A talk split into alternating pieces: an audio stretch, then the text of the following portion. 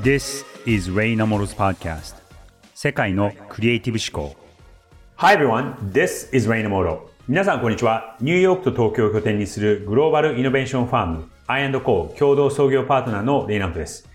この番組では世界で活躍するトップランナーのクリエイティブ思考に迫り21世紀を生き抜くヒントを探ります。今回のゲストはナイキに27年間勤務してチーフマーケティングオフィサーを務め昨年出版したマーケティングとブランディングに関する本 Emotion by Design Creative Leadership Lessons from a Life at Nike 日本語版では感情をデザインするナイキで学んだマーケティングが世界14カ国で発売されるほどの大ベストラーになっているグレッグ・ホフマンさんです。グレッグさんは現在ブランディングについてのアドバイスを行う会社モダンアリーナを創業され様々な企業の成長に貢献されています。僕とグレッグさんが一番最初にお会いしたのはもう21年か22年ぐらい前の2001年か2年ぐらいだったんですね。その時僕はですね、RGA という会社に勤めていて、まだ20代だったんですが、ナイキのデジタルエージェンシーのクリエイティブチームのリーダーをやっていました。ナイキ .com をデザインするという仕事があったんですが、それをプレゼンをしに行った時にナイキポートランドの本社に行って、その時に初めてグレッグさんとお会いしたのが、僕とグレッグさんのつながりの一番最初です。それから、まあ僕は10年以上ナイキのお仕事をしていて、そしてグレッグさんもその後、2020年までナイキに勤められていたので、20年近くミーティングなどで会うようなそんな関係ではあったんですが、1時間半とこうじっくり1対1で話をさせていただくという機会はなかなかなかったので、グレッグさんのその個人的な生い立ちだったりとか、どうしてこうエモーション、感情が大事な、みたいなところもお話の中に組み込まれていて、非常にインスパイアされる、そして新鮮な会話でした。今回はそんなグレッグさんにチームの創造性を引き出す方法とはについてお話を伺いました。So, let's get started. Creative Voice one of the first projects that I worked on was redesigning Nike.com. And 2000年くらいにナイキ本社で一緒のミーティングに出席をしたことがあるんですが、覚えていますか Probably when we met for the first time, I was just starting my journey as someone who was actually responsible and accountable for growing a team. Yeah, well, 私は1992年にナイキにグラフィックデザインのインターンとして入社しました。2000年当時は人生で初めてマネジメントの仕事をするようになった頃だと思います。ナイキの店舗やイベントなどビジュアルを統括する部署にいたんですが、上司が辞めてしまって突然アメリカ国内のみならず海外のチームまでまとめる責任のある仕事を任されることになったんです。Could you talk briefly about the team that you were, how it was structured? You know, you mentioned about some of the roles that you've had. And, ナイキでどんな仕事をしていたか教えてください。Sure. Well, just a, a brief history maybe on the teams that were responsible for building the brand identity at Nike over the years. Mm-hmm. And so when I started... ナイキではブランドのイメージをデザインしてきました。視覚的なデザインだけでなく、ナイキの価値観や理想をストーリーとして伝えるのが仕事だったんです。I remember I was a beneficiary of some of the work that, uh, that you had done personally, the Sharks logo. That's right. Yeah, I was on the receiving end of the logo that you designed and implemented on the web. So when you 初めてお会いした時は、すでにたくさんのプロジェクトを担当されていましたが、その中にナイキショックスというスニーカーのプロジェクトもありました。グレッグさんご自身がロゴをデザインされたんですよね。Is that was the very first sketch that I did. But I didn't know that was going to be the logo. And then we went out and we hired two different design firms hmm. to design around 80 different logos. Right. 私はナイキにインターンとして入社して、主にロゴのデザインをしていたんですが、チームをマネジメントするようになって、自分自身でロゴをデザインする機会は減っていきました。ナイキショックスというスニーカーのロゴのデザインは、実は私がデザインした最後のロゴなんです。もともとは私がデザインするつもりはなくて、2つのデザイン事務所に80種類くらいのデザインを考えてもらいました。ナイキショックスというスニーカーには、かかと部分にバネを敷き詰めることで、着地した時の衝撃を吸収しながら反発力を高めよう。そうした革新的なアイデアが詰まっていました。そのため、どのロゴを選んだら革新的なアイデアが伝わるのか、多くのデザインから最終的に3つまで絞り込んで、チームメンバーや関係者で選んでいったんです。最終的には私のデザインが選ばれましたが、重要なのはそこではありません。リーダーシップで大切なのは、多くの人の意見を受け止めることです。それぞれ違う人生を歩んでいる人たちの意見を取り入れて、ユニークな視点で物事を考えることで、イノベーションが生まれるんです。ナイキショックスというスニーカーは、多様な声を取り入れたことで、常識を覆すような革新的な製品となりました。しかも、当時 NBA で大活躍していたビンス・カーター選手がショックスを履いて、オリンピックに出場したんです。その時の衝撃と言ったら言葉になりません。自分より背が高い選手をものともせず、高々と飛び上がってダンクシュートを決めたんです。ショックスの魅力を伝える上で、これ以上ない筋書きだと思いました。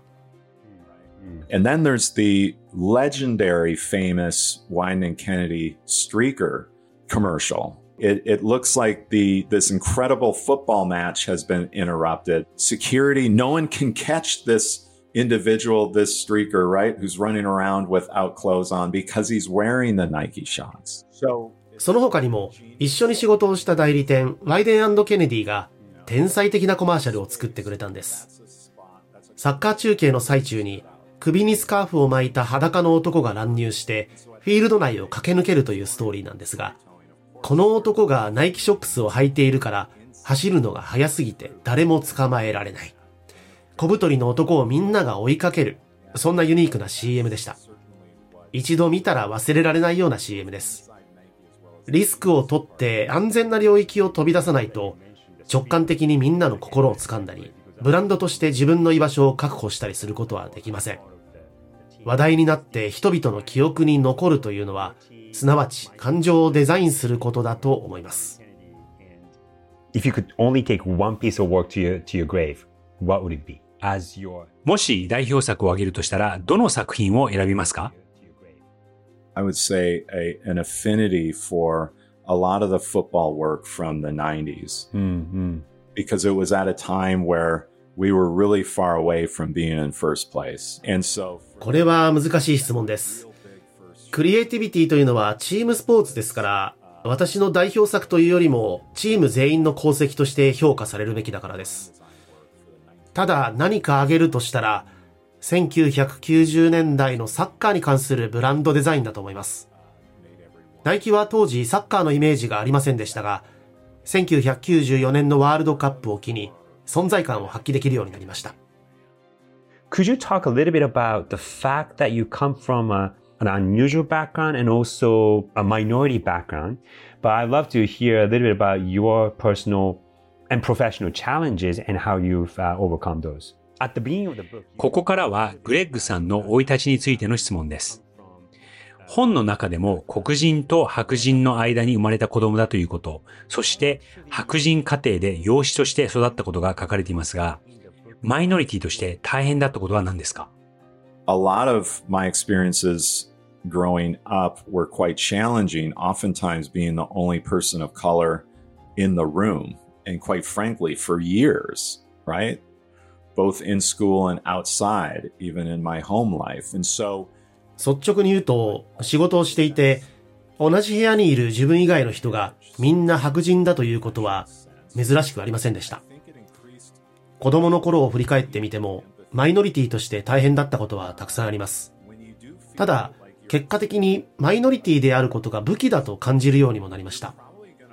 自分と同じように疎外感を持っている人の気持ちがわかるからです。ナイキは技術や年齢、人種、体型に関係なく、人間は全てアスリートなんだということを信念としているブランドです。ただ、私が仕事をしてきたデザイン、マーケティング、広告といった分野には、あまり多様性がありませんでしたから、私が疎外感を持っている人たちの気持ちに共感できたのは、ブランドにとっても大切なことだったと思います。グレッグさんもナイキという、まあ、すごく国際的なグローバルで認められている会社の一員として働いてはいらっしゃったんですが、まあ、90年代の頭にナイキに入社されて、そしてナイキという会社はそのすごく黒人のアスリートをたくさん起用している会社でもあるので、他のいわゆるアメリカの一般的な会社に比べたら、少しは多様性はあると思いますし、そして多様性、ダイバーシティってことをすごく意識はしている会社だとは思うんですね。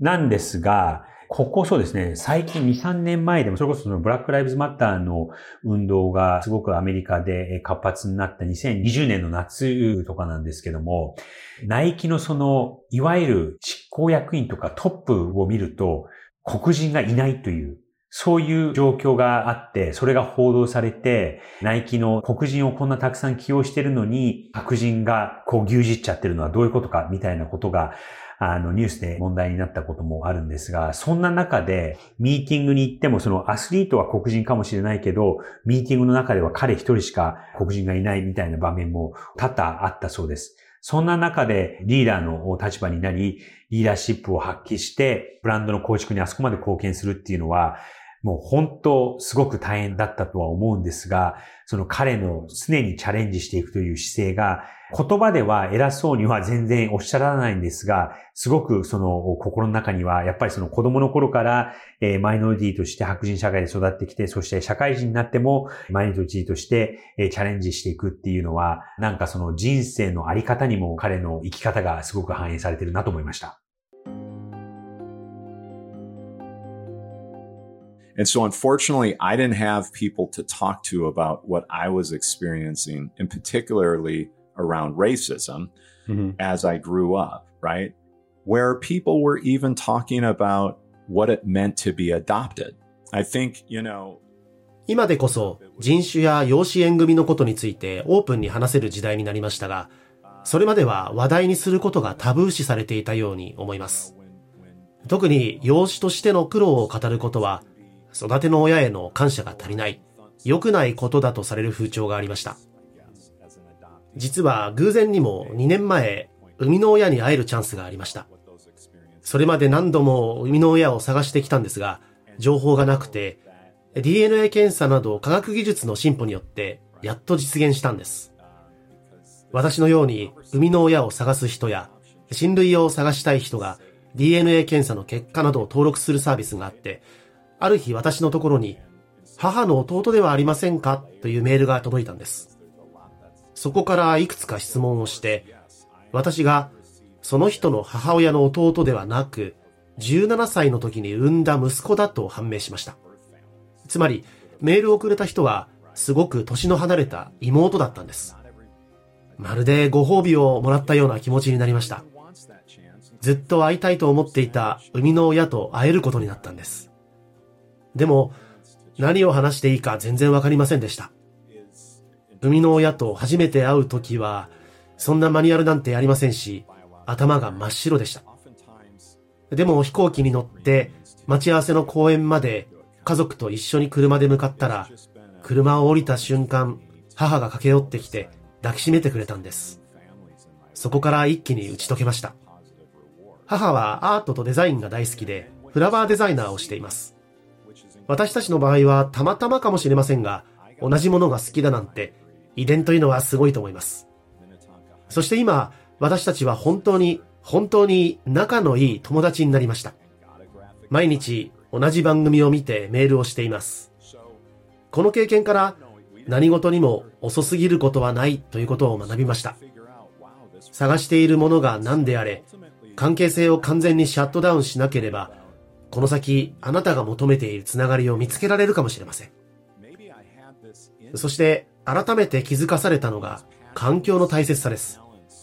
育ての親が才能を伸ばしてくれたからこそ、今の私があります。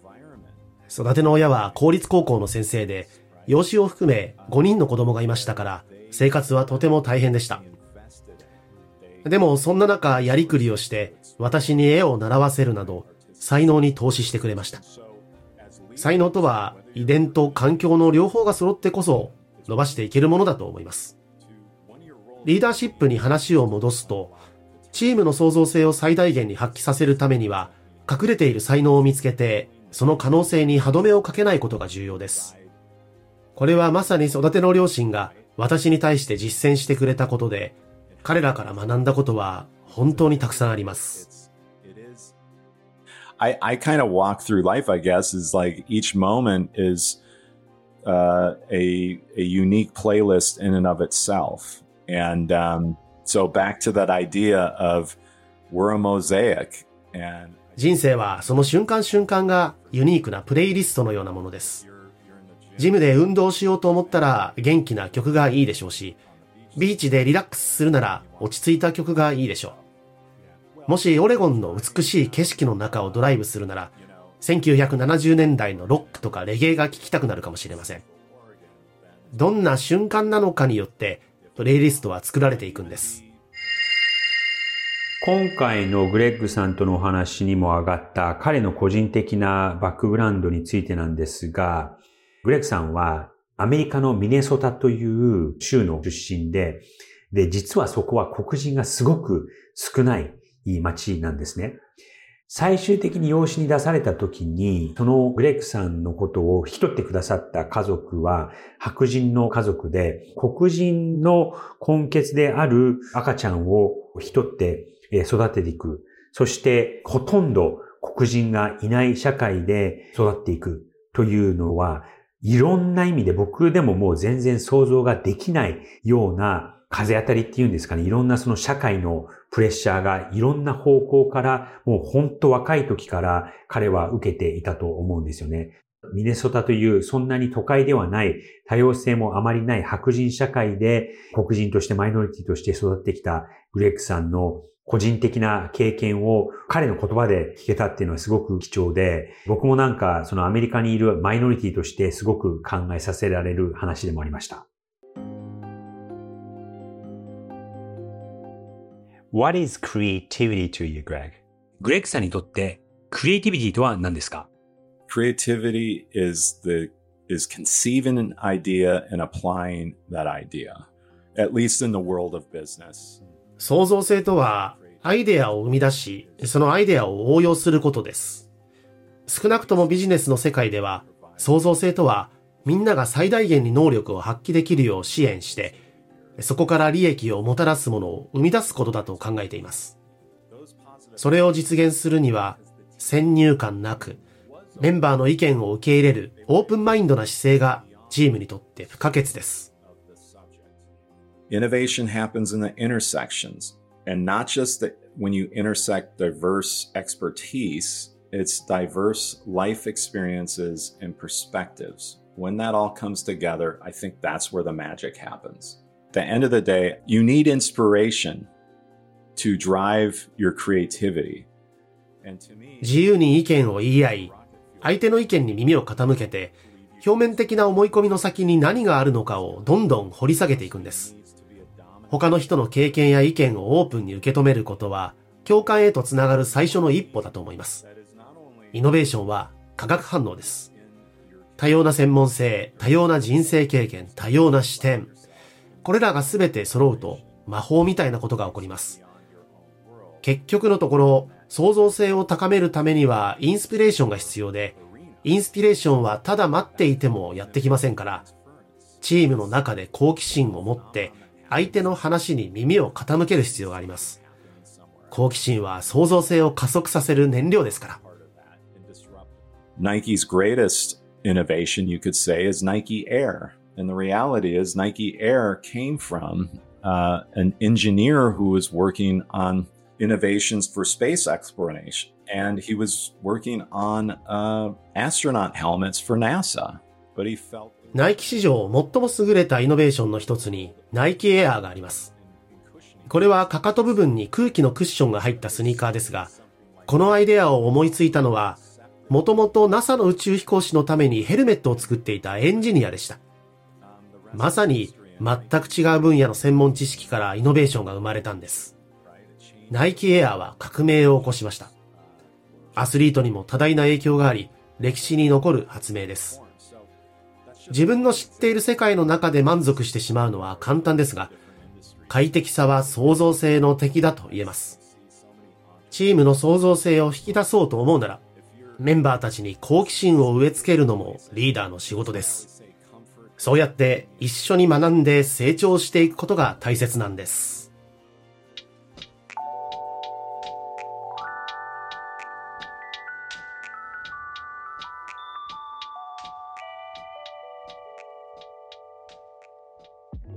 ここまでお送りしてきましたレイナムトの世界のクリエイティブ思考。今回はグレッグ・ホフマンさんにチームの創造性を引き出す方法とはについてお話を伺いました。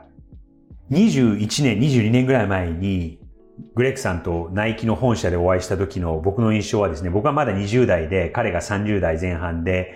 ナイキのブランドデザインチームのトップになられたすぐの頃だったと思うんですが、お若いのにすごくこう自信がある感じで、彼は僕よりも全然手が高くて、スポーツマンなので、こう肩幅も広くて、あすごいかっこいい人だなっていう印象を受けたのに加えて、あの、話すこともすごく落ち着いていて、スマートで、あ、若いのに、こんなすごい会社のチームのトップのリーダーとして活躍してるのって、羨ましいな、すごいなっていう風な、そんな印象を受けたのが彼との最初の出会いです。それから21年、22年経って、その時の自信はもちろんあるんですが、やっぱりその20年以上、こう培ってきた知恵だったりとか経験、それはもう仕事のこともパーソナルなことも含め、その貫禄っていうのが画面越しにもこうひしひしと伝わってきて、こう話していて、向こうはまあそうすごく自信があるんですけども、こう威圧感っていうよりかはこう守ってくれるというか、そういう感じの存在で話していてもすごくリラックスして話せる、そんな相手がグレッグさんでした。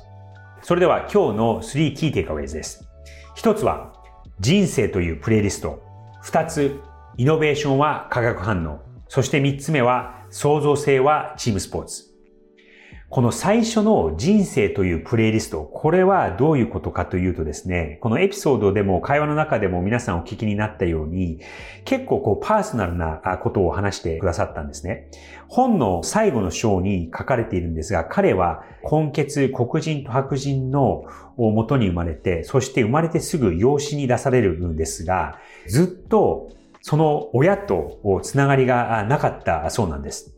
で、長年親を探そうといろいろ試みたそうなんですが、技術的になかなかそれが追いついてなくて、結局見つからなかったっていう日々が長年続いたそうなんですが、ようやく最近になってその技術が可能になり、そして実の親と再会を果たしたっていうことをおっしゃられていたんですね。で、そのことに対して、なんでそれ、あの、今まで探さなかったんだろうっていうのは、そのさっきも言ったみたいに、その技術がこう発達してなかったっていうところもあるんですが、そういうことに対してグレッグさんは別にそれが悲しい出来事っていうことは全然持っていらっしゃらなくて、まあ人生はその時その時にいろんなこう聴いている音楽があると。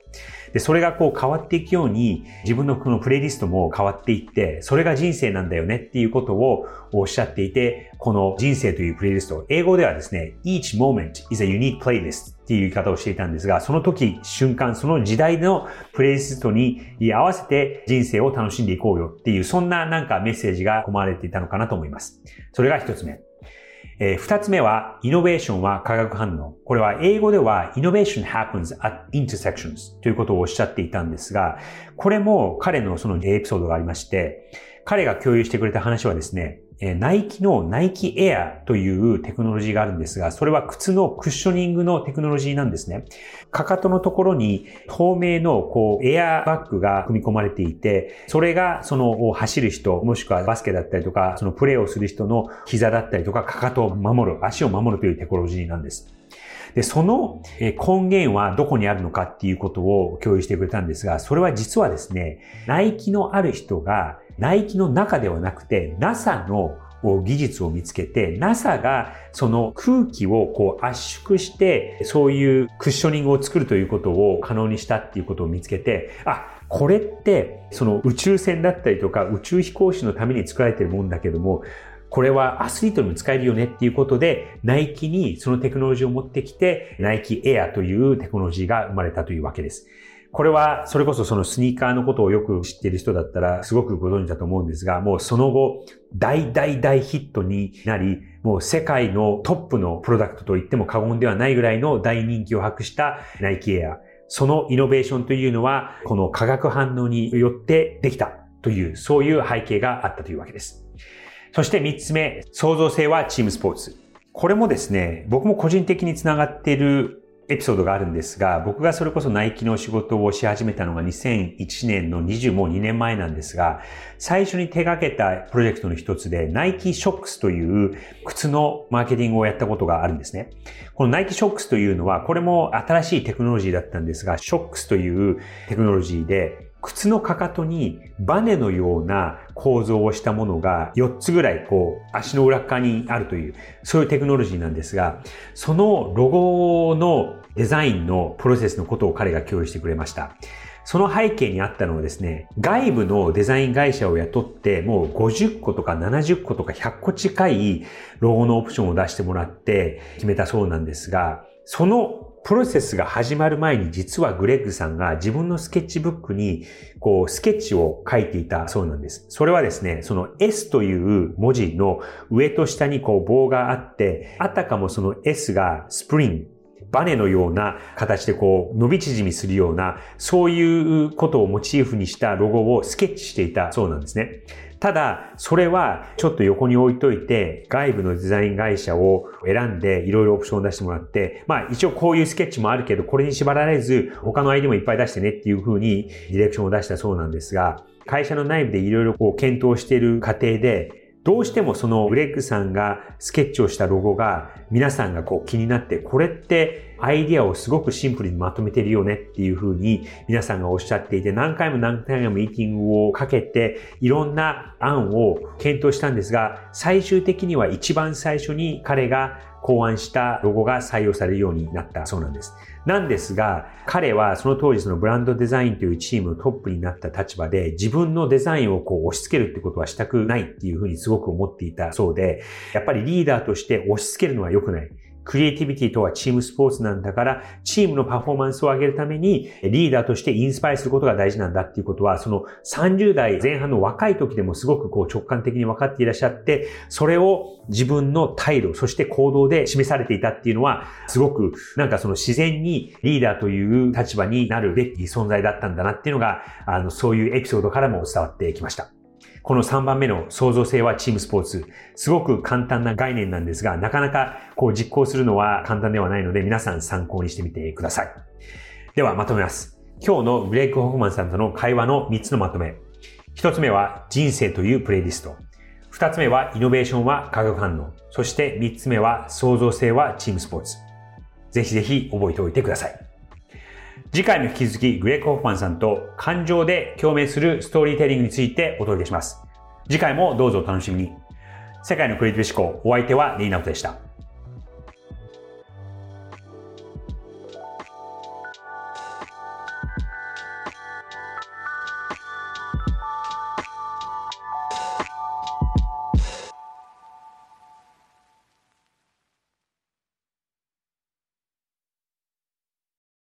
デジタルガレージは危険な海に最初に飛び込むファーストペンギンスピリットを創業以来大事にし続けていますこれから来る Web3 オープンソース時代を見据えたテクノロジーで新たなビジネスを生み出す仲間を募集しています番組詳細欄にあるリンクよりぜひご覧ください Web3 is here. Join us. Join the first penguins. New Context Designer, Digital Garage.